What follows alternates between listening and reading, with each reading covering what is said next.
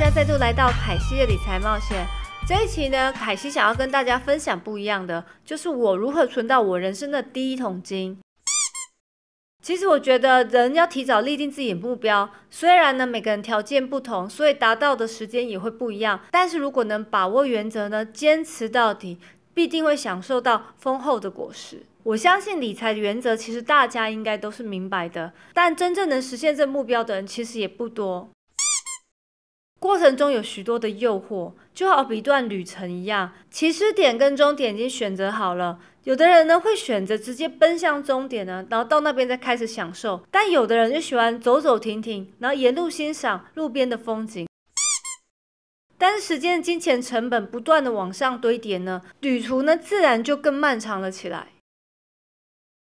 而我自己的人生第一桶金呢，还有启发我人生第一桶金的经验，都会在这一期的凯西理财冒险里面。今天不会有太多的数字，也不会有太多的图表，而是专注于这趟旅途的心力路程。钱滚钱，如何帮我赚到人生的第一桶金？而你又会如何想要赚到你人生的第一桶金呢？在进入正题之前，也麻烦大家帮我订阅跟点赞哦，谢谢大家。我相信大家都有第一份工作的经验。其实第一份工作的薪水并不高，因为我们并没有足够经验，所以公司也不会付很多的薪水。但是还是让学生时代打工的那微薄薪水天差地远。第一次领到人生的大笔钱的时候，当然不知道什么是想要，什么是必要，只觉得通通想买，纯粹的享受人生的第一笔现金，花起来也毫不手软。尤其是如果工作越忙碌化。报复性的消费呢特别强烈，常常呢购买欲冲脑，什么都是买买买，完全没有在客气的。不过后来我发现，我身边的朋友其实已经个个是大户了，大家都有自己投资心法，哪像自己存折打开没有几秒，竟然就数完了。三桶鸡，嗯。然后我就虚心请教朋友，发现原来他的投资金法是，他从毕业开始之后的薪水，他的三分之二都是去买基金，并且定期定额的扣款。五年下来，他已经存到十万美金以上了。我心里想，原来投资是这么简单，那我也可以照他这样方法去做就好。我只要拿出现金，然后买几档基金。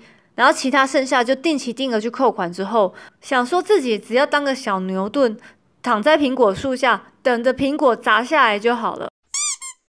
所以呢，我也是如法炮制，然后就先买几档基金，其他就让他定期定额去扣款就好。没想到两年去看，没有赚就算了，竟然还赔了五十 percent 哦！当下心里在淌血，天哪，我的投资怎么会这样？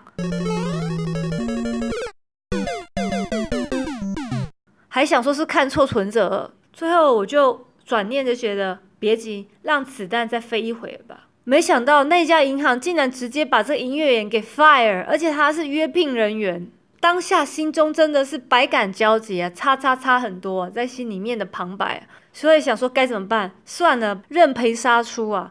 经过这段事情之后，我心里真的有一阵子很有阴霾。提到投资，提到理财。都会不想听，马上转头就走，觉得这个都是骗人的。前前后后投入了三万五千块美金，没想到最后只剩下一万七千五百块美金。前几年工作的血汗钱直接蒸发啊！那时候我心里真的很后悔，想说当初如果买包包、买衣服，至少回家打开柜子都充满回忆。现在呢，钱就好像丢到河里面，扑通一声。都不见了，连影子都没有。提到过去的这个种种，真的让我心里还是愤愤难消啊！我宁可他现在是包包。我记得呢，后来在偶然的一年之下呢，遇到一个朋友，他也是很会投资。他的投资的标的物跟之前的朋友不同，他投资的是房地产。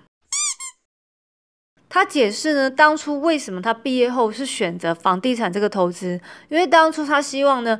风险又小，然后再来就是说很稳定的，不用去担心太多，让他可以专注在工作上，然后只要他认真工作，然后他投资可以越越成功的。于是他决定是选择房地产。首先呢，他居住在东南亚，所以他投资的是东南亚。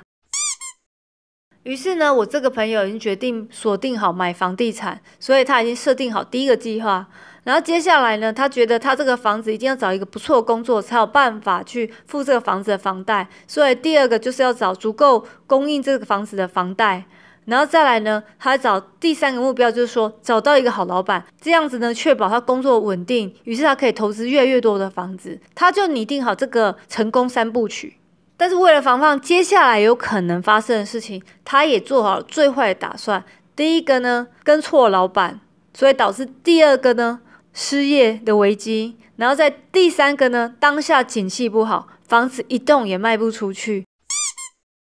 所以他随时都准备好一年的现金，如果有这个问题，他至少足够钱去付这个房贷。截至目前为止，朋友成功的创造了十栋房子的奇迹。我当下就觉得，嗯，好有道理。于是我决定要效法成功人士。我觉得上次也许是投资基金不适合我属性，所以我这次又决定了学习朋友投资房地产。但是你们听过我刚才故事，就知道我手上的现金其实已经变少很多了。虽然经过一年，但是还是没有完全大气还没有恢复。诶，但是。恰巧那时候，我亲戚当中也有人有兴趣，于是我就正式开启我第二次投资计划。我亲戚呢就到处去帮忙看房子，最后我们锁定了一个预售屋要转单的那个房子，物件是十五层楼，然后一层楼是两户，但这个标的物是在二楼。虽然呢不是在蛋黄区，但是附近有学校还有市场，我觉得生活机能也算是方便。而且当时我们手上现金没有那么多，选择也不多。就亲戚看完房子就马上打来，就跟我说：“你知道吗？后面中介说还有很多人要看房，而且这是最后一件呢。这个房子是两房的物件，我觉得对小家庭或是小子女其实都蛮适合的。好死不死，限定热门抢手，根本打中全天下女人的要害。天哪，好像不买不行诶，买了后悔三天，不买后悔三年。”马上就说快点把它定下来买了。我于是我想了几分钟，不不不可能连几分钟不到就说买下来吧，赶快付定金。所以我连看都没看就跟家人买了。所以这房子买的过程当中，我完全没有看过这个房子。刚好这房子跟亲人分起来，一个人是两万美金，也在预算内，所以我觉得这样应该是 OK 的。买下来交屋之后，我们开始思考说，我们两个暂时都有地方住，所以这房子照逻辑来讲是要租出去比较划算。在中介的介绍下呢，也来了一些人来看房子，但是我始终都觉得不放心。这是个新屋诶，而且是我人生第一次买房诶，它就像我心肝宝贝。等一下如果被弄脏弄坏了怎么办？所以最后还是打消念头，自己照顾。于是呢，我有空就开始打扫这个房子，顺便检查看看哪边有问题需要修缮的。但是照顾久，越来越有感情，开始买了一些家具布置，甚至呢，偶尔都来这边住。想说房子还是要有一些人气，不能没有人住啊，要让它活得更漂亮。所以就偶尔就来这边住。于是，一两年过去之后，家人呢需要一些现金，所以我们必须要把这个房子给卖出去。刚开始要卖房的时候，其实。大部分人只是来看看，然后没有什么出价，或者是说出的价钱低于市场行情，我当然不会把我心肝宝贝给卖出去啊。直到一天来了一对情侣，跟平常看起来也是差不多，也是聊天一下，然后问了几个问题。原本我想这对情侣跟之前那几个看房应该没有什么差别，大家应该是没有兴趣。我记得那一晚呢，我正在路边吃着牛肉面的时候。